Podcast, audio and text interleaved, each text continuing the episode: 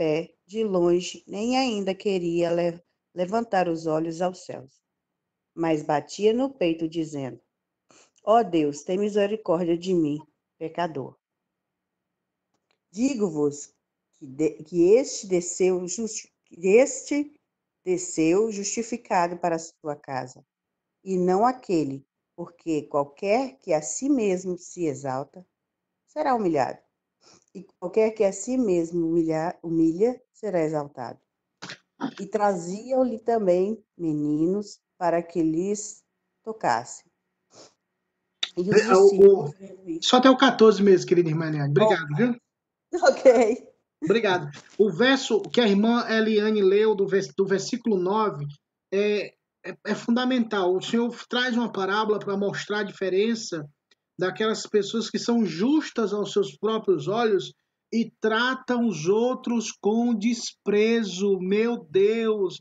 Eu estava ontem na reunião dos jovens à noite, na reunião do Zoom, e nós estamos tratando o livro de Daniel. E ontem tratamos do capítulo 4, o jovem Leandro Ferreira trouxe a devocional, e nós tratamos desse assunto, desse assunto quando o rei Nabucodonosor, na sua arrogância, achou que era muito poderoso e tal, e Deus deu um castigo a ele, e ele virou um, praticamente um animal. Ele a pele do corpo cresceu, ele começou a comer com as feras, as bestas. Ele ficou um tempo como um louco. Depois, ele retornou à consciência e percebeu que tinha feito loucura e reconheceu que só Deus reina e que ele abate o exaltado e ele exalta o humilhado ou aquele que é humilde. Esse texto também exemplifica isso. Deus nunca vai compactuar, Deus nunca vai aceitar o arrogante. Nunca. Deus nunca vai comungar com a soberba. A Bíblia fala em Tiago que Deus resiste ao soberbo, mas ele dá graça ao humilde. E dentro desse contexto, você vê duas realidades. Um que era tido como religioso, como um conhecedor da lei, como alguém que tinha conhecimento acima dos demais, num estado de arrogância, e ele tinha capacidade de orar ele orava a Deus, mas parece que ele estava orando para ele mesmo. Obrigado porque eu sou. Obrigado porque eu dou o dízimo. Obrigado porque eu não sou igual aquele imundo ali que está orando lá embaixo, aquela carniça que está ali, ó. Ele é um pecador, meu Deus, e eu sou santo. Na arrogância, às vezes eu, eu não entendo, mas infelizmente isso existe, irmãos. E ele dava graças porque dava dízimo de tudo, aquela coisa toda. Daí o outro, simples, nem olhava para o céu, porque se achava pecador e batia no peito e dizia: Tem misericórdia de mim, ó Deus, que sou pecador.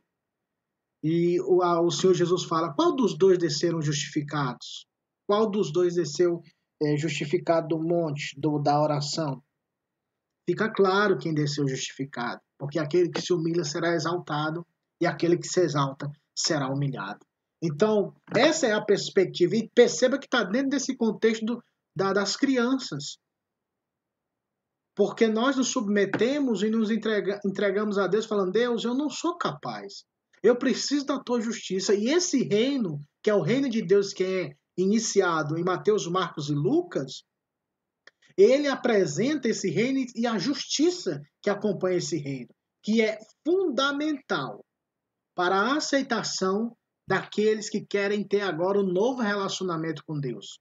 Para manter-se em, em comunhão com Deus, no relacionamento com Deus, é necessário ter a justiça correta, a justiça de Deus nas nossas vidas.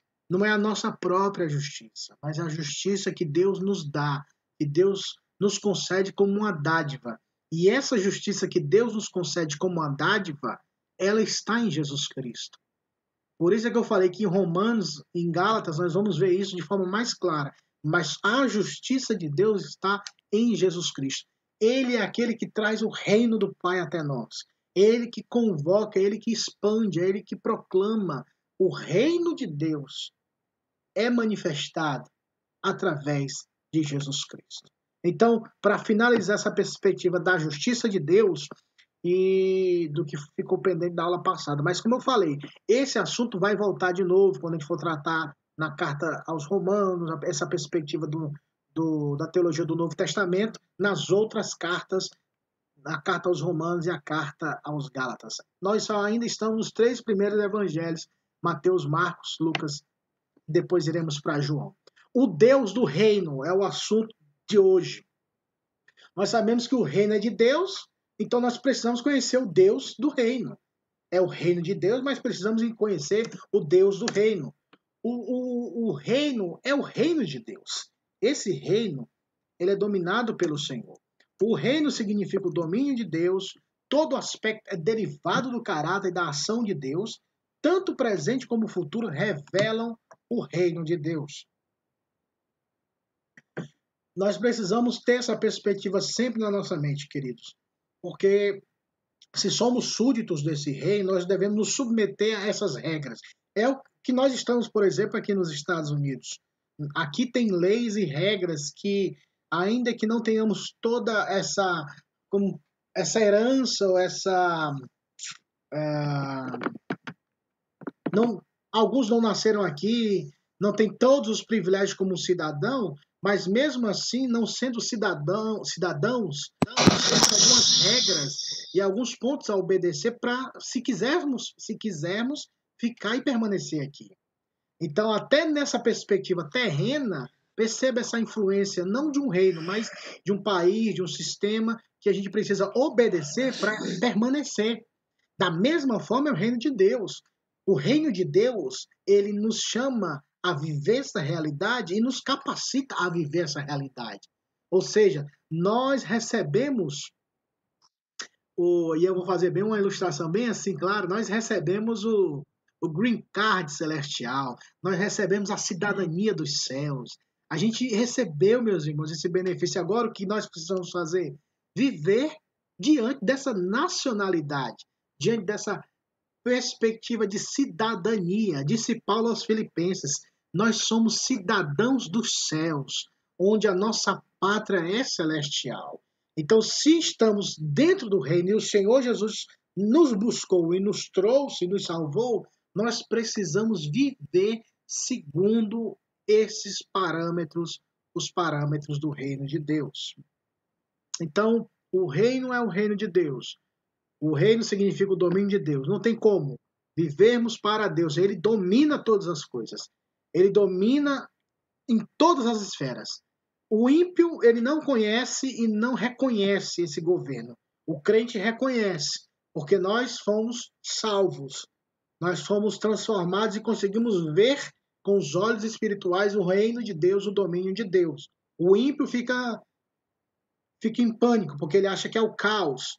Ele acha que há uma, uma teoria da conspiração e começa, ainda que seja, ainda que exista, a teoria uh, dos Illuminati, a teoria da maçonaria, do governar o mundo, aquela perspectiva, redução populacional, todas essas perspectivas que ainda as pessoas sustentam porque elas querem achar uma resposta ou uma forma de dizer o mundo está caminhando porque tem uma, um grupo governando. Nós crentes sabemos que a mão de Deus é que governa, a mão de Deus é que conduz. E ainda que os homens façam planejamentos, a última palavra vem do Senhor. Está escrito: o homem faz os seus caminhos, mas é Deus quem dirige os seus passos. Até os passos do ímpio até os passos do, do homem pecador. Deus é quem dirige. Porque Deus não está fora de controle. Ao contrário, Deus está no controle de todas as coisas. Esse é o domínio de Deus. Todo aspecto é derivado do caráter e da ação de Deus. Então, como crentes, como cristãos que vivemos nesse reino, nós precisamos entender que o caráter de Deus e a ação de Deus, ela é forte e ela é inevitável na vida dos súditos. Por isso, não tem como, meus irmãos, se somos crentes em Jesus Cristo, nós precisamos refletir. Eu sei que muitos não conseguem refletir o que deveriam refletir, refletir, mas somos chamados a refletir a imagem do nosso Pai, a brilhar como ele brilhou, a andar como ele andou, a viver como ele viveu, a amar, amar como ele amou, perdoar como ele perdoou. Então, nós somos, nós recebemos esse caráter.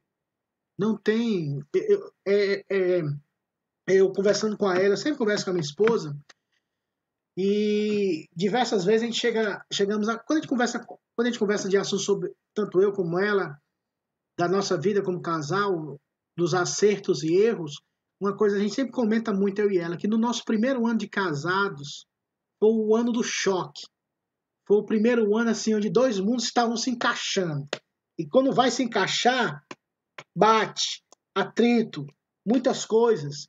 Então, nesse primeiro ano, que era duas realidades, duas culturas totalmente diferentes, duas gerações, ou a, a criação, os costumes, tudo diferente. Então, era a hora desses dois mundos se encaixarem por um propósito.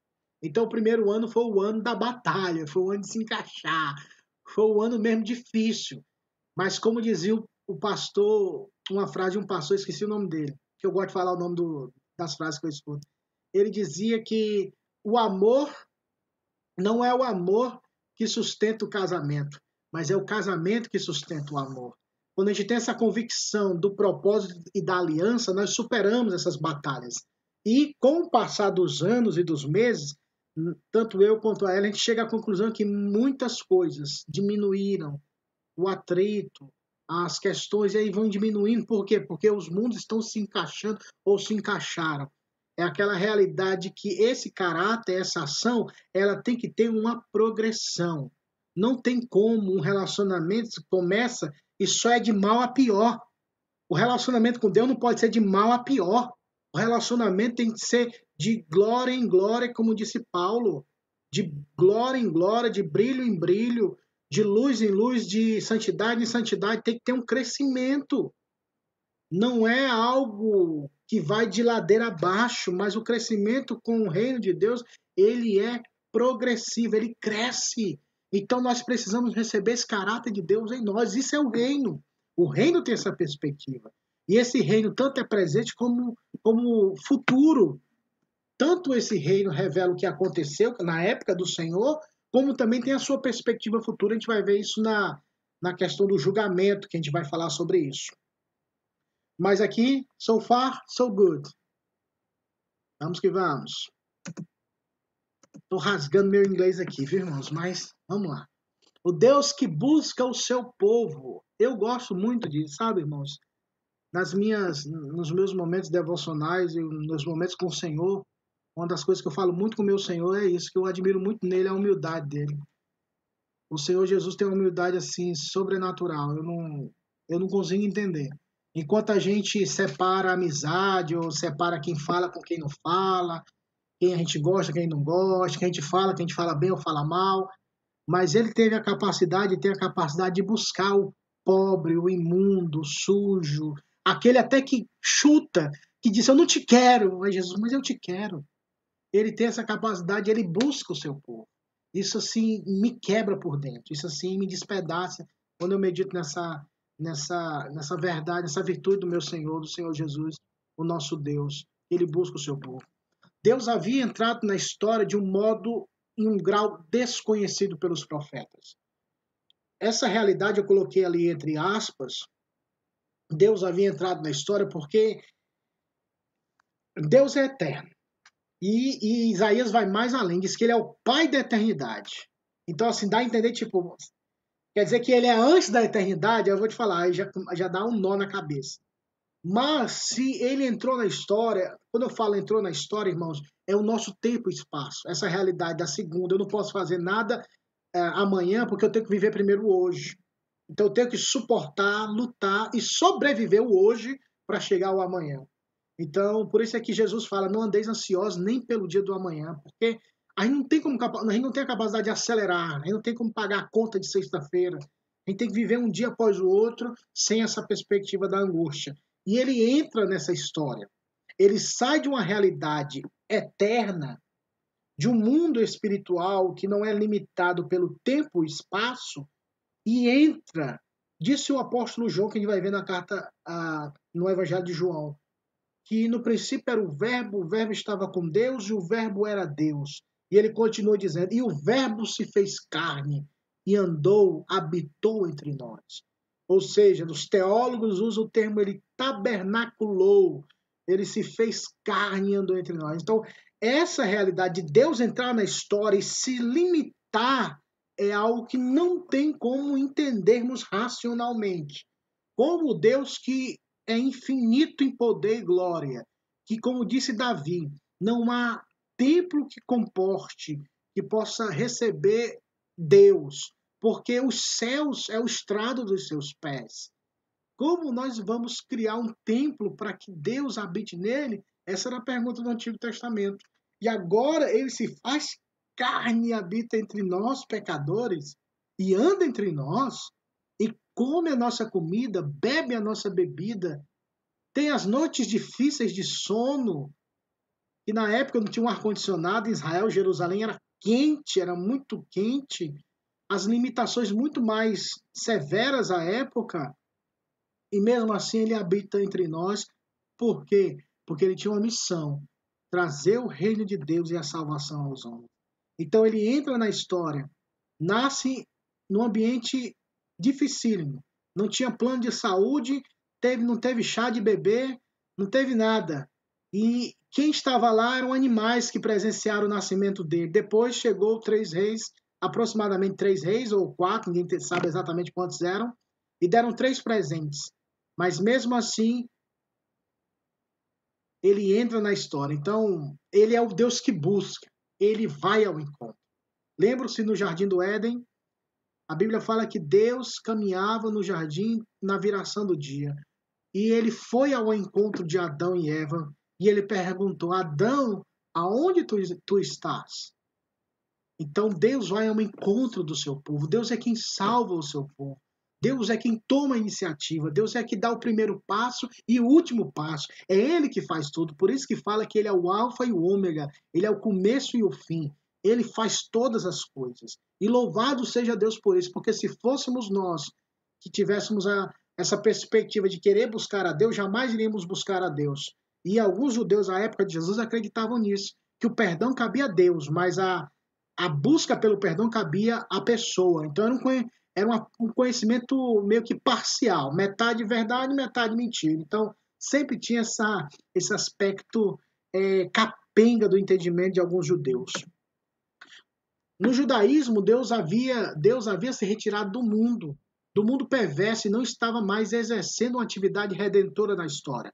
Somente um ato de redenção final era esperado. Isso foi o que eu falei no começo dessa classe, que nessa, nesse intervalo profético de 400 anos, muitas interpretações foram feitas e realizadas porque Deus ficou em silêncio. Então, os judeus, os escribas, chegaram à conclusão de que, pela desobediência de muitos anos de Israel, durante o cativeiro babilônico, o cativeiro assírio, o Egito e entre outras coisas, e os profetas chamando o povo a arrependimento em nada, e dá-se esse período de 400 anos de silêncio profético, esses elaboraram um entendimento de que Deus havia se retirado, ou seja, ele não ia mais agir como ele agia antigamente. Ele não faria o que ele fez há tempos atrás, mas que ele agora só voltaria uma vez e seria o, o ato da redenção para Israel e julgamento para as nações. Então, vendo essa realidade perversa do mundo, eles tinham essa interpretação. Hoje, na teologia liberal, alguns chamam isso de deísmo, Deísmo é a perspectiva de que Deus é o criador de todas as coisas, sim, só que Deus se ausentou, ele criou tudo e colocou regras, colocou leis, lei da a lei das físicas, da gravidade, entre outras coisas, para reger esse mundo. Então, essas leis que ele próprio estabeleceu para que o mundo não entre em caos até o retorno dele. Então, isso é na perspectiva do deísmo aberto. Então, espera, no deísmo só. Teísmo aberto é outra heresia. Ponto 3. Em Jesus, Deus tomou a iniciativa de procurar o pecador a fim de trazer os homens perdidos para a bênção do reino. Então vamos lá. Marcos capítulo 2, o versículo de número 17, perdão, do versículo 15 ao 17. Marcos capítulo 2, o 15, 16 e 17. Quem achou, por favor, lê os três versos.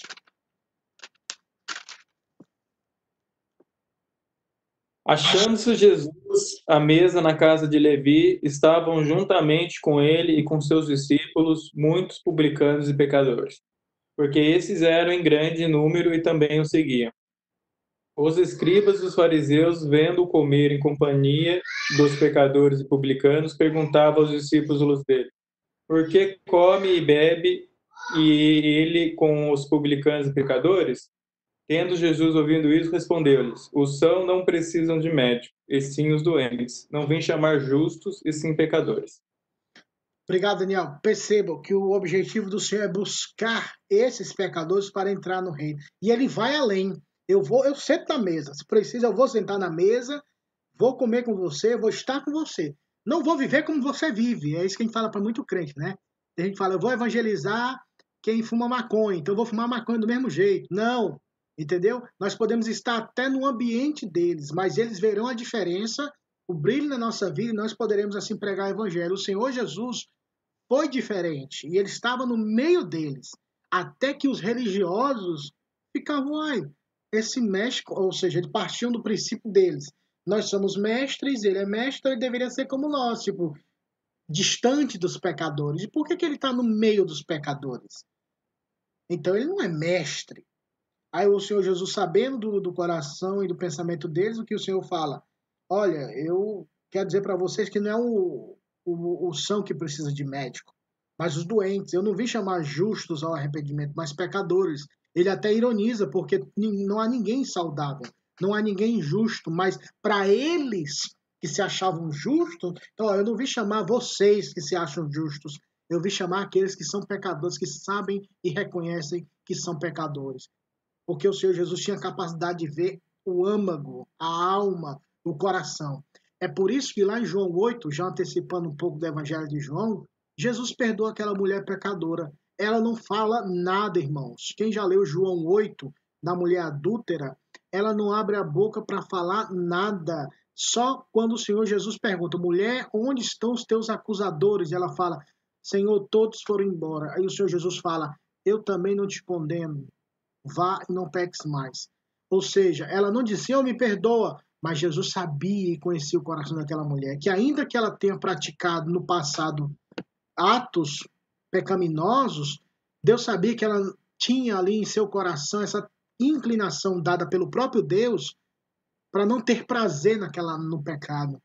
Então, ele que é capaz de ver a, o, a, o arrependimento mais profundo da alma. Porque se for por isso, como é que a gente vai saber se uma pessoa que tem a limitação da que é surdo e mudo, como nós saberemos se a pessoa se arrependeu porque ela não consegue verbalizar? Então tem muitas coisas, irmãos, que a gente precisa só não sermos tão precipitados no julgamento, mas confiar que o Senhor trará arrependimento aos seus filhos e irá procurar o pecador para trazê-lo para o seu reino. A iniciativa é de Deus. Lucas 15, a gente não vai ler, mas eu queria que depois você lesse, não agora, mas deixasse aí como dever de casa. Lucas 15. Lucas 15 é o capítulo que trata da, da busca. Tem três parábolas: a parábola do, da ovelha perdida, da dracma perdida e do filho pródigo.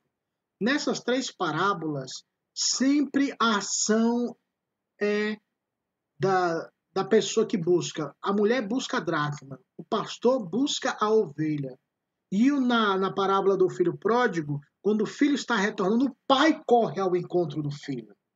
E ali tem toda uma questão cultural, porque o, o pai era rico, entraria na vila e as pessoas iriam talvez até apedrejar, zombar, porque ele tinha desonrado o pai dele, ele teria é, desonrado a, a, família. Então, quando o pai corre, e, e, correr naquela época era um sinal de, de maturidade, mas o pai corre ao encontro do filho para provar, olha, ninguém mexe com ele, ninguém fale mal dele, ninguém jogue pedra, porque aí o pai abraça e vem abraçado com o filho.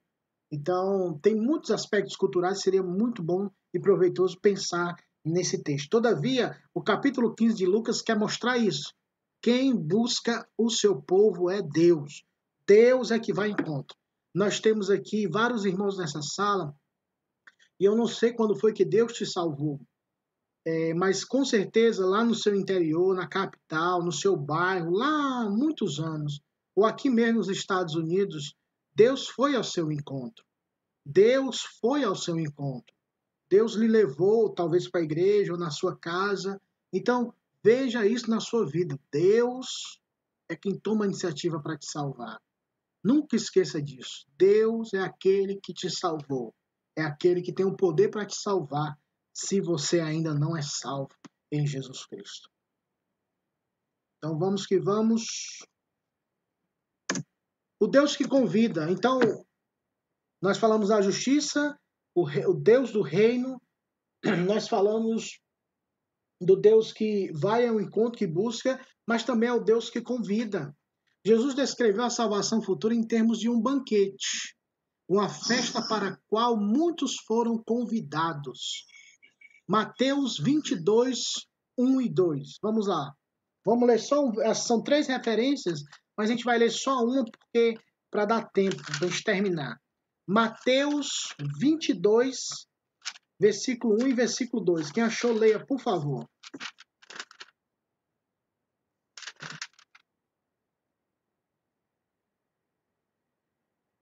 Então Jesus, tomando a palavra, tornou a falar-lhes em parábolas, dizendo: O reino dos céus é semelhante a um certo rei que celebrou as bordas de seu filho.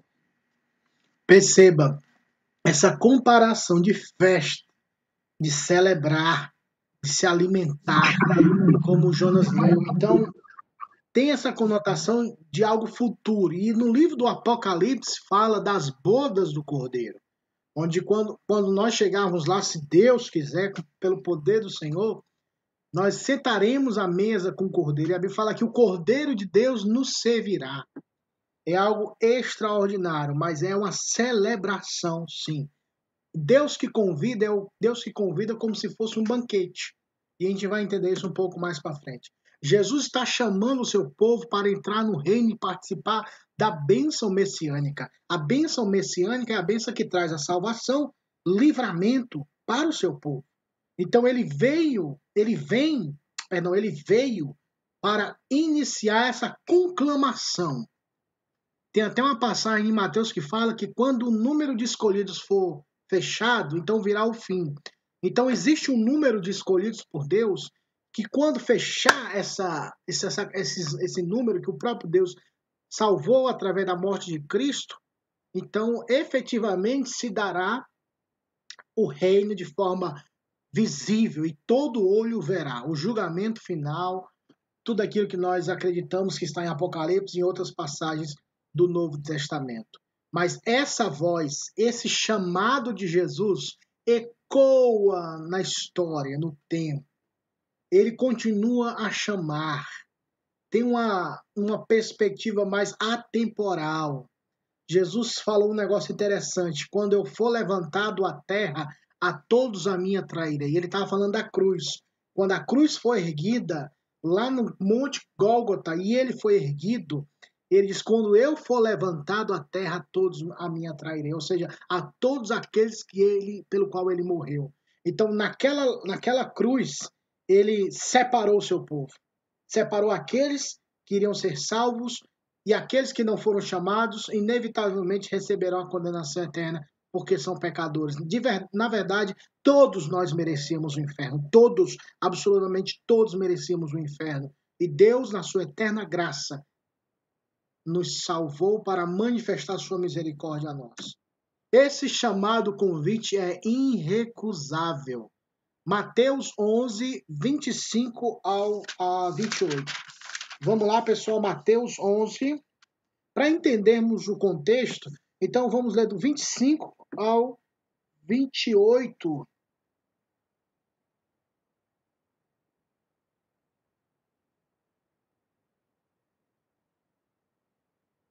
Jesus, porém, conhecendo-lhes os pensamentos, disse: Posso continuar? Pode. É a partir do 22, né? Você falou, Não, né? 25. 11, 25 25 ao 28. Tá. 11, 25 ao 28. Não, desculpa, tô off. Por esse tempo exclamou Jesus: Graças te dou, ó Pai, Senhor dos céus e da terra, porque ocultaste essas coisas aos sábios e instruídos e as revelaste aos pequeninos. Sim, Pai, porque assim foi o teu do teu agrado. Tudo me foi entregue por meu Pai. Ninguém conhece o Filho senão o Pai, e ninguém conhece o Pai senão o Filho, e aquele a quem o Filho o quiser revelar. Vinde a mim todos os que estáis cansados e sobrecarregados, e eu vos aliviarei. Termina, irmã, vá até o 30 para terminar o texto todo. Tomai sobre vós o meu jugo e aprendei de mim, porque sou manso e humilde de coração, e achareis descanso para vossa, a vossa alma porque o meu jugo é suave e o meu fardo leve. Pessoal, olha só o que o Senhor Jesus dá graças a Deus por esse convite, porque Deus, o Deus Pai, ele se revelou e ele fica feliz porque o próprio Deus revelou isso não aos poderosos, né, às pessoas arrogantes, mas às pessoas humildes e pequenas desse, desse mundo. Mas o meu foco seria mais no verso 28, quando Jesus fala: Vinde a mim todos os que estáis cansados e sobrecarregados, e eu vos aliviarei. Meus irmãos, eu não sei quantos de vocês conhecem a doutrina calvinista, que é a doutrina da soberania de Deus, do governo, e se expande por várias áreas da vida, mas um, um desses pontos é sobre a, a salvação. Nós acreditamos que Deus é o autor da salvação em todos os aspectos. E mais à frente eu pretendo, em nome de Jesus, ter a oportunidade de trabalhar essa perspectiva dos cinco pontos do calvinismo em uma oportunidade futura com os queridos irmãos. E um dos pontos do calvinismo, que é a doutrina da salvação de Deus pela Bíblia, fala de que fala do quarto ponto do calvinismo, que é a, a, a chamada irresistível. A chamada irresistível, o que é que ela diz, irmãos? É que todo aquele que é que pertence a Deus, todo aquele que pertence a Cristo, ele jamais irá resistir. Ele jamais vai se opor ao chamado de Deus. Quando Deus chama essa pessoa, ela não tem como não dizer, ela não tem como dizer não, porque Deus é irresistível, a voz do Senhor é irresistível. Aí eu costumo falar, costumo alegorizar, um pastor dizia assim: Ainda bem que na, lá em João, quando Jesus ressuscita Lázaro, ele falou: Lázaro, vem para fora.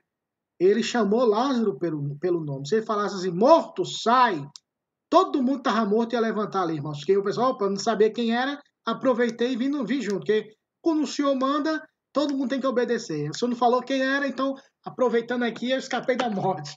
Então ele fala: Lázaro, vem para fora. Então a palavra de Deus, a palavra de Jesus, ela é poderosa e irresistível. Por que, que eu estou falando isso? Porque no verso de número 28, que a irmã Sandra leu, tem a primeira expressão: Vinde a mim. Essa palavra no grego, ela está num tempo verbal que nós conhecemos no português também, uma ordem imperativa. Uma ordem imperativa, ela não é questionada, ela tem que ser cumprida. Ela é uma ordem de Deus. Deus está dando. Aqui, Jesus está dizendo: venham. Ou seja, e quem é aquele que. Quem são aqueles que, de forma é, irresistível, irão responder esse chamado? Os eleitos de Deus. De, Jesus não ia chamar para ser desobedecido. Ele ia chamar, ele chama e a voz dele é obedecida. Não há nada, nenhum decreto, nenhuma voz de Deus que quando ele fala não se cumpra. Então Jesus fala de forma atemporal: vinde a mim. Ou seja, é uma ordem. E nessa ordem está incluída ou estão incluídos os eleitos de Deus. Por isso que esse chamado para o povo de Deus para entrar no reino de Deus é um chamado irrecusável pela autoridade da palavra do Senhor. O Senhor Jesus disse: "Venha". E todo aquele que é escolhido por Deus no tempo determinado no tempo que o próprio Deus estabeleceu, virá ao encontro do Senhor, da morte para a vida, das trevas para a luz. Esse é o Deus que convida, irmãos, e o convite dele não pode ser negado. Alguns fatos podem entender que, ah, mas, pastor, em algumas parábolas as pessoas rejeitam. Na verdade, é porque elas nunca ouviram a real voz do Senhor. Eles rejeitaram porque vivem ainda no pecado e não foram iluminados pelo Senhor. Porque quando Deus chama, irmãos, ele abre, as, ele abre o nosso entendimento, ele regenera a nossa alma. Nós entendemos isso na teologia como ordus salutis. É um termo em, em latim que significa a ordem da salvação. Então, existe a regeneração, a justificação, a santificação, a predestinação e a glorificação e por aí vai. Mas, primeiro de tudo, o que Deus faz por nós é regenerar. Porque eu não posso responder ao chamado, eu não posso entender, eu não posso ter fé se eu ainda estou morto. Então Jesus me ressuscita espiritualmente para eu, ó, eu estou ouvindo alguém me chamar, é Jesus. Então, primeiro ele regenera nossa mente, nossa vida, nosso coração, para todos os outros benefícios serem alcançados. Então, quando Deus chamou a sua vida, primeiro ele regenerou. Não foi você que falou, ó, oh, eu estou ouvindo Jesus, eu vou lá, por si só. Não. Ele, quando você ouviu ele te chamar, ele já tinha trabalhado na sua vida. Ele já tinha regenerado seu coração e sua mente, para que você entendesse a mensagem do Evangelho. Porque anteriormente, quem não nasceu num, num ambiente cristão, às vezes olha a igreja, coisa de doido, esse povo é doido, esse povo não vive, esse povo é retardado. Quantas vezes a gente já fez? Eu já fiz isso, irmão. Joguei pedra em cima de igreja, porque era de uma cultura católica. A gente sem falar que crente era coisa doida, era o, o, o, os, os crentes da capa, do, da capa do livro preto. Então, tudo era, pra gente, eles eram meio que retardados. Mas até aquele momento, eu não estava regenerado, o Senhor não tinha me regenerado, mas quando Ele me regenerou, Ele abriu meu entendimento. E esse entendimento compreende o Evangelho. Quando se compreende o Evangelho, você responde ao Evangelho. Então isso aconteceu com nós. O Deus que convida é o Deus que também nos auxilia, meus irmãos, a entendermos isso. Então nós vamos também tratar o Deus paternal. O reino de Deus é um privilégio pertencermos a Ele. É o Deus que busca, é o Deus que chama, também é o Deus paternal. Deus busca pecadores, convocando-os a submeterem-se ao, ao domínio do reino de Deus para que Deus seja o Pai deles. Isso, na mente de um judeu, irmãos, à época, era inadmissível. Eles não entendiam essa, esse relacionamento de Deus para com seu povo como filho e pai e filho. Apesar de que Deus falava isso no Antigo Testamento, dizendo Israel é o meu primogênito, mas eles não entendiam, porque eles sempre entendiam na perspectiva serviçal. Então eles não tinham essa aproximação, até mesmo eles já tinham essa concepção, então essa concepção faz a pessoa ficar recuada. É a questão do preconceito. Quando você tem um conceito sobre alguém ou alguma coisa, você, você se recua porque você já entende, ó, ali não presta, ou ali vai, ou ali não vai. Então você já recua sem mesmo saber se é verdade ou não, ou se é ou se não é. Existe uma relação inseparável entre o reino de Deus e sua paternidade. Ponto 3. Porque o Pai é quem outorgará, ou seja, dará, autenticará, no sentido de dar poder aos discípulos de Jesus a dádiva do reino. Aí eu peço que você abra lá, abra sua Bíblia em Lucas 12, 32. Por favor, quem achar, leia para todos o capítulo 12 do Evangelho de Lucas, versículo 32. Não temais, menino, rebanho, porque vosso Pai se agradou em dar-vos o seu reino. Olha só o que Daniel leu. Ele fala para não temer, porque o vosso Pai, o vosso Pai vos deu o reino. Perceba, Deus, Pai, Ele é o nosso Pai por causa de Cristo Jesus, meus irmãos. Por causa de Jesus, nós podemos chamar Deus de Pai. Ele não é mais juiz, agora é nosso Pai. Nós não somos mais os réus no tribunal da justiça de Deus. Agora nós somos filhos e Ele é nosso Pai. O ponto 4. Aqueles que se submetem ao reino têm o privilégio de chamar Deus de Pai por meio de Jesus. Agora vamos para Mateus, capítulo 6, e versículo 9 e versículo 10. Mateus, capítulo 6, o versículo 9 e o versículo 10, tá bom? Portanto, vós orareis assim: Pai nosso que estás no céu, santificado seja o teu nome. Venha o teu reino, faça-se a tua vontade, assim na terra como no céu. Positivo. Perceba, Pai nosso que estás nos céus. Jesus fala, vocês vão orar assim. Pai nosso que estás nos céus. Ou seja, essa filiação paternal. Agora vocês são filhos. Agora vocês têm que entender que Deus, o Deus eterno, é o Pai de vocês. Ele quer ter esse relacionamento com vocês. Ele quer. Por isso que é como se Jesus falasse. É por isso que eu vim ao mundo para salvá-los e mostrar o amor do Pai. E o amor do Pai está em mim, disse o Senhor Jesus, como Felipe disse. Felipe disse: Mostra-nos o Pai, isso basta. Aí Jesus fala: Felipe, tanto tempo eu estou convosco e tu me dizes: Mostra-nos o, mostra o Pai. Ou seja, Deus, o Pai, está em Cristo Jesus. Cristo Jesus está no Pai. Então nós temos esse privilégio, irmão, de chamar Deus Pai. Uma, um dos assuntos, rapidamente, isso é um privilégio daqueles que creem em Jesus Cristo, irmãos. Deus não é pai de todo mundo, irmãos. Talvez seja dura essa palavra, mas é a verdade. Deus é aquele que cuida, sustenta e providencia tudo para todos. Como a Bíblia fala, ele faz chover sobre justos e injustos, ele alimenta justos e injustos. Mas a filiação paternal só é dada àqueles que creem em Jesus Cristo como Filho de Deus. Como diz lá em João, capítulo 1, versículo 12, que ele veio para o que eram os seus, mas os seus não receberam. E a todos quanto receberem, lhes darão poder de serem chamados filhos de Deus. Então, o poder de se transformar, de ser filho de Deus, está naqueles que creem que Jesus Cristo é o Filho de Deus, que Ele é o Senhor da nossa vida e Salvador da nossa alma. Quando cremos nisso, verdadeiramente Deus se tornará o nosso Pai. E ao Deus que julga, de que eu vou acelerar, vamos lá. Vou ajeitar aqui para tirar aqui o negócio também. Ok. O Deus que julga. Aqueles que não se sujeitam ao reino nessa era, e eu falei era porque a vida nessa terra porque enquanto a vida, como diz o ditado, a esperança, mas depois que morre não tem mais nada que fazer.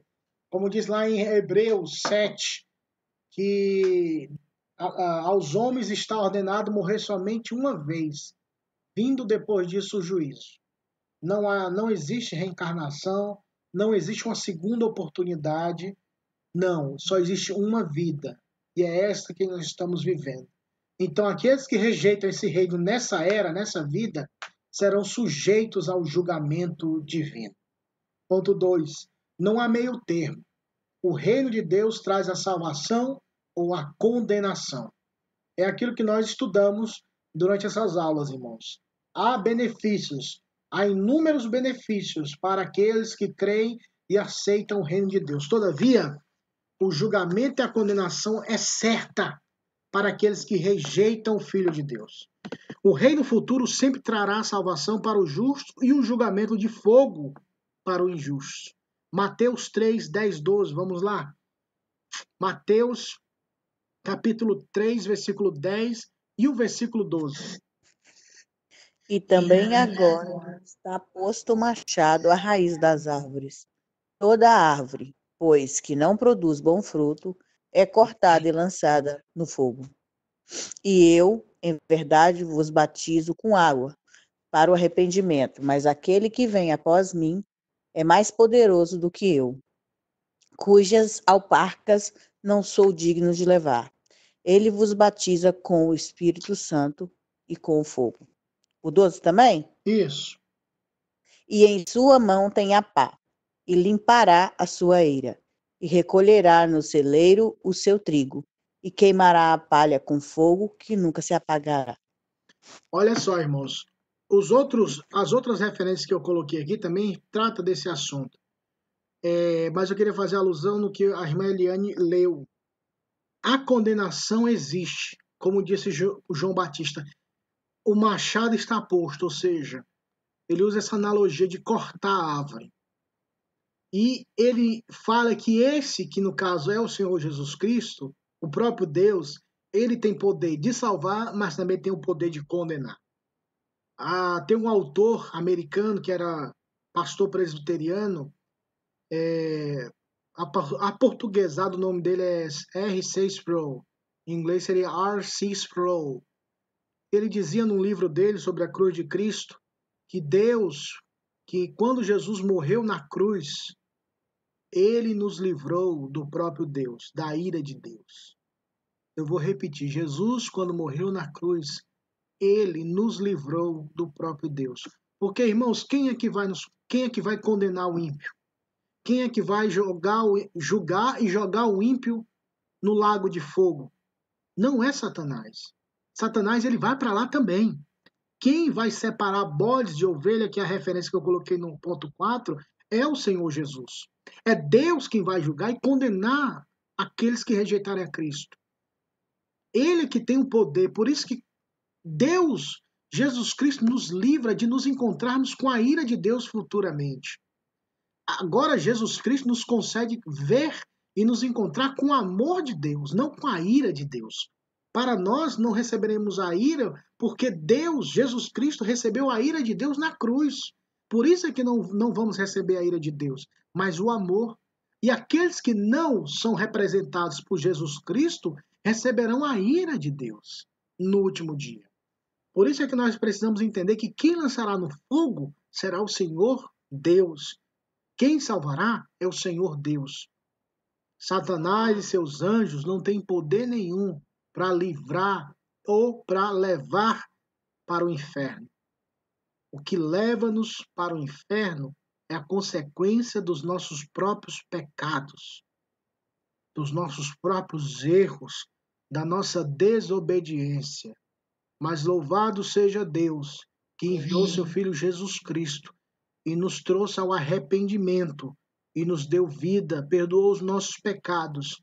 E hoje nós estamos aqui na batalha, na luta pela fé, para vencermos a cada dia e sermos mais parecidos com o Senhor através da santa palavra de Deus. Ponto 4. Quem não herdar o reino eterno sofrerá a punição do fogo eterno. Mateus 25 fala sobre isso que nós não vamos ler, pois não temos tempo, mas trata dessa perspectiva de separar bodes e ovelha. E ele dirá para as ovelhas: Vinde benditos de meu Pai, perceba, meu Pai, possui por herança o reino que está preparado para vós outros antes da fundação do mundo. E para os bodes ele, ele vai falar: Apartai-vos de mim, malditos, para o fogo eterno, que está preparado para Satanás, para o diabo e seus anjos.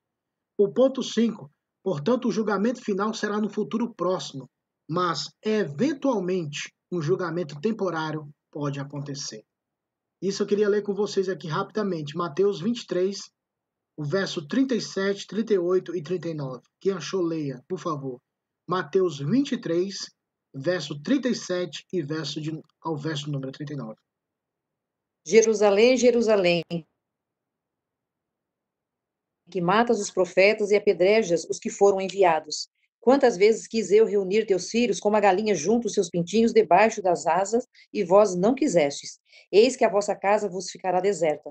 Declaro-vos, pois, que desde agora já não me vereis, até que venha, até que venhais a dizer: Bendito que vem em nome do Senhor. Amém perceba que o, há um julgamento tanto futuro quanto temporal. Quando eu falo julgamento futuro, é o, o dia do juízo, o julgamento final. Isso vai acontecer inevitavelmente. Estamos caminhando para isso, graças a Deus. Todavia, em determinados momentos, Deus julga uma determinada nação, e nesse caso ele ia julgar Israel, porque Israel estava rejeitando o Filho de Deus, estaria crucificando o Filho de Deus e assassinando, matando o Filho de Deus, com o propósito de Deus assim salvar nossa vida. Tudo Deus estava tendo estava no controle de tudo. Todavia, o homem é responsável pelos seus atos. 70 anos depois, meus irmãos, há um episódio que acontece em Jerusalém. Jerusalém é totalmente destruída pelo Império Romano. Se não me falha a memória, foi Nero que invadiu Jerusalém e a queimou totalmente. Por isso que Jesus chora, porque Jerusalém não entendeu, aquela, aquele povo não entendeu que ali diante deles estava a salvação e eles rejeitaram. E eu acho tão lindo, mais uma vez, como eu acho lindo meu Senhor quando ele usa coisas tão simples dessa vida para falar de coisas eternas. Ele usa uma galinha, irmãos. Ele fala como uma galinha junta seus pintinhos. Olha só, e a gente quer a gente quer presteriano tem hora que a gente é besta demais, irmão. A gente fala tão difícil, a gente a gente tem hora que eu falo assim, Deus me perdoa, me ajuda, porque. Mas é tão simples, irmão. O evangelho é tão simples que às vezes a gente fica assim, é mesmo, é só isso. Se você acreditar, é isso. A gente que enfeita demais. Mas, como o Senhor Jesus fala, irmãos, usam algo tão simples. A galinha que junta seus pintinhos, eu quis fazer isso com vocês e vocês não quiseram. E ele chorou, irmãos. Ele chorou. Meus irmãos, o julgamento de Deus virá. E, a, e Paulo fala a Timóteo que alguns, alguns pecados são manifestados e pessoas são julgadas por alguns pecados. Outros só se manifestam depois. Então, que todos os nossos pecados e falhas, irmãos, estejam diante de Deus, em oração, possamos, Senhor, me ajuda nessa fraqueza, me ajuda nessa limitação que eu tenho. Esse pecado me perturba tanto, Senhor. Que, meus irmãos, nós possamos ser sinceros com o Senhor nas nossas orações.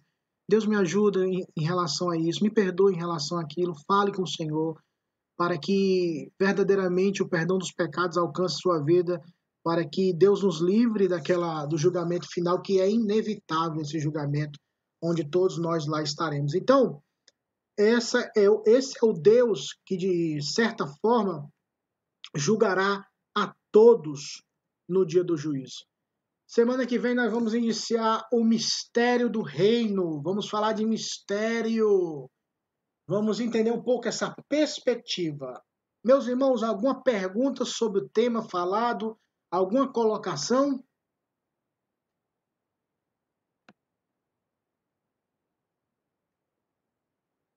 Não, Jéssica, você explica muito bem, viu? Não fica nenhuma dúvida, muito claro, simples e claro. Amém. Eu não fico usando termos difíceis, teológicos, que a gente não entende. Muito pelo contrário. É. Se Deus falar, continua te abençoando. É, se falar, tem que falar e explicar, né? Porque às vezes a gente fala e não explica. Obrigado, Muito querido. Continue orando por nós para Deus nos ajudar nessa caminhada. Amém. Então, meus irmãos, nenhuma pergunta, nenhuma colocação. Então vamos orar para encerrar. Vamos pedir aqui o Daniel Castilho. Por favor, Daniel Castilho, ore por nós, né, agradecendo ao Senhor por essa aula. Hoje é o domingo, hoje é o dia do Senhor, a feira da alma. Vamos nos alimentar de Cristo e vamos orar. Daniel Castilho, por favor, ore por nós, agradecendo a Deus. Sim. Deus amado, obrigado, Senhor, por mais esse estudo. Obrigado, Senhor, pela vida do pastor Jefferson. Obrigado, Senhor, por esse momento, por esse privilégio de estar aprendendo mais sobre a tua palavra, Pai. Eu agradeço pela vida de todos que estão aqui, por aqueles que, que também não conseguiram participar. Que o Senhor esteja abençoando essa semana que está se iniciando. Eu peço, Senhor, que o Senhor nos guie, que o Senhor, que as palavras que nós aprendemos, que nós possamos ah, praticá-las nos nossos dias dias e que possamos também, Senhor, propagar a tua palavra também. Deus abençoa-nos, nos guie, nos proteja. É que eu peço e oro em nome do Senhor Jesus. Amém. Amém. Amém. Meus irmãos, não esqueçam, sete horas da noite, nossa igreja estará no Sofá United. Então, estejam online conosco para juntos ali sermos abençoados, tá bom? Um bom domingo. Amém. Deus abençoe a todos. Tchau para todos. Amém. Tchau para todos. Fiquem com Deus.